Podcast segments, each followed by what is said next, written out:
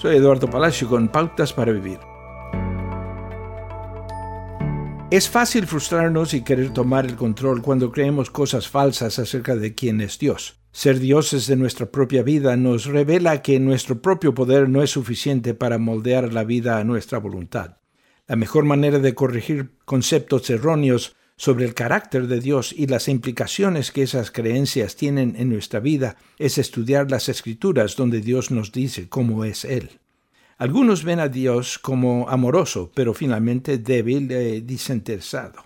Si Él tuviera poder para prevenir las muertes infantiles o el abuso contra los vulnerables, ¿por qué no lo usaría?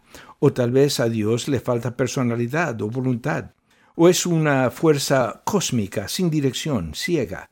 La Biblia refuta claramente estos puntos de vista.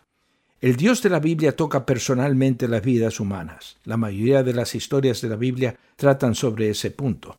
Se nos recuerda que Dios alimenta cada ave y que somos más valiosos para Él que cualquier pajarillo. La Biblia dice que no siempre se nos otorga una idea del tiempo de Dios, pero sabemos que el mal no proviene de Dios.